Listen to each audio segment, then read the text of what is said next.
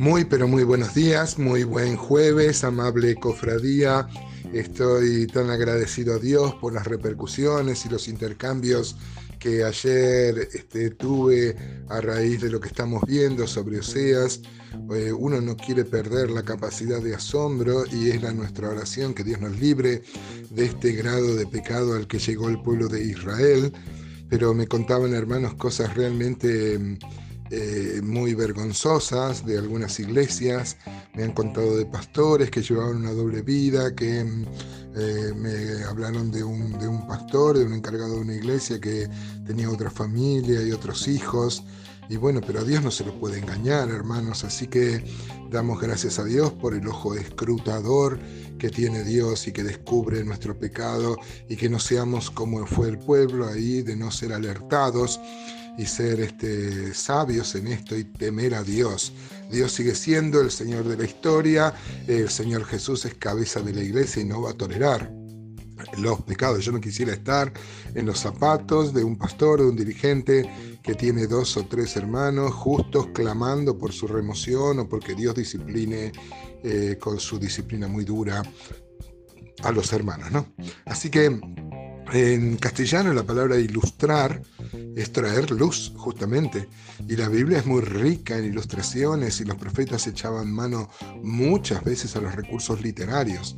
Acá en este, esta porción, para finalizar el capítulo 7, encontramos tres figuras que son muy elocuentes, muy gráficas, nos hablan a las claras eh, de lo que quiere decir el, profeta. Primero una torta mal cocida, cocida de un solo lado, y, y por eso es que nos sirve para comer, luego de una paloma una paloma que em, es tan torpe que va sola hacia la trampa. El otro es un arco, un arco que dispara flechas, pero que salen torcidas las flechas como, em, como fruto de, de, su mal confección, ¿no? de la fabricación.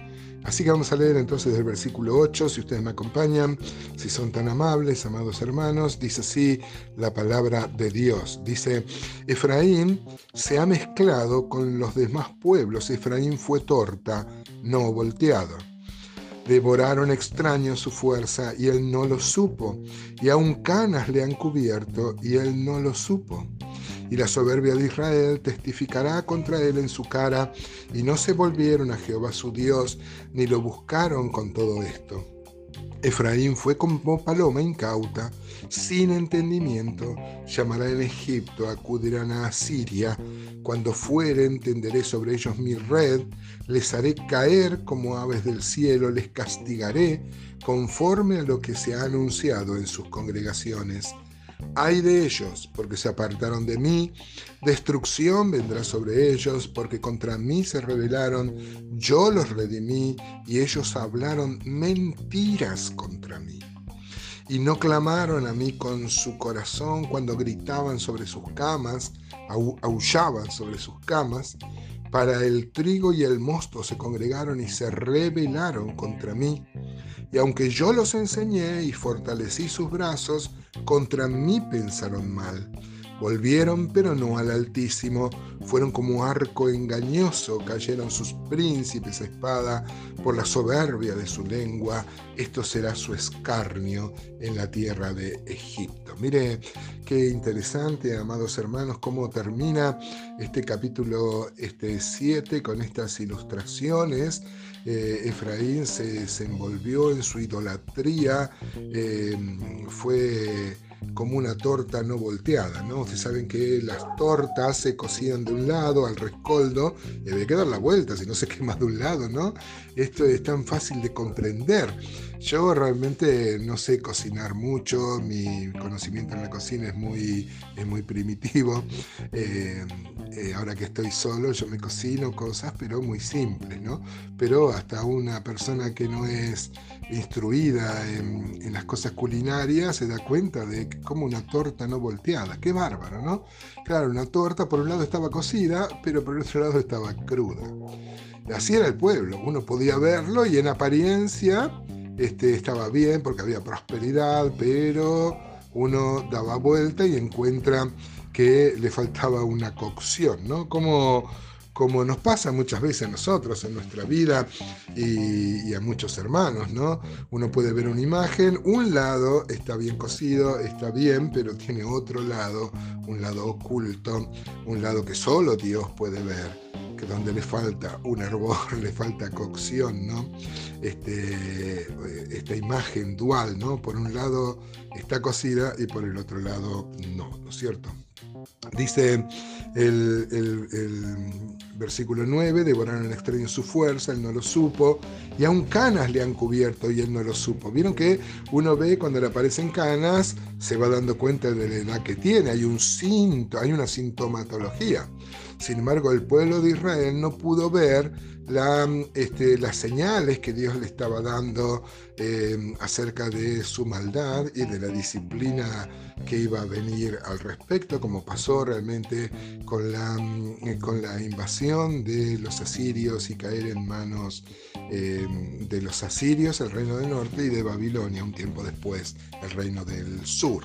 Dice el versículo 10, mire que claro, dice la sobre de Israel testificará contra él en su cara, no se volvieron a Jehová su Dios ni le buscaron en todo esto. Efraín fue como paloma incauta, sin entendimiento, llamarán a Egipto, acudirán a Siria.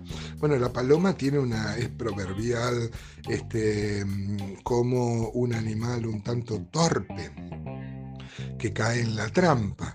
Acá este, lo pone como figura Israel, que estaba en medio de, de, Asiria y de Egipto, a ambos pidió ayuda, uno contra el otro, y esto fue una trampa. Hay un cantante español muy querido, ¿no es cierto?, que también habla de esto de eh, se equivocó la paloma. Bueno, ahí lo aplicaba un pueblo que eligió muy mal en democracia, ¿no? Y bueno, pero se aplica también la figura de paloma, paloma incauta.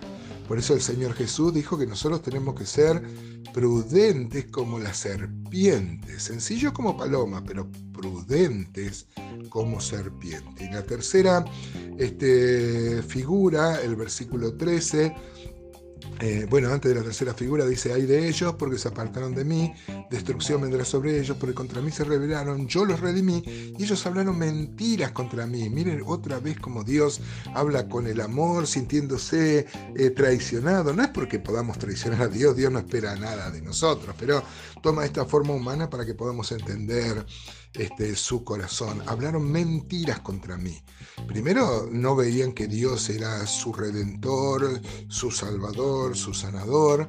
Y aparte, queriendo adorar a Dios o diciendo que adoraban a Dios, adoraban a los ídolos. Así que eso era mentira, mentira. Qué bárbaro. ¿Cómo puede haber tanta mentira en la adoración a Dios? El 15 dice, aunque yo los enseñé y fortalecí sus brazos, contra mí pensaron mal. O sea, pensaron estas mentiras.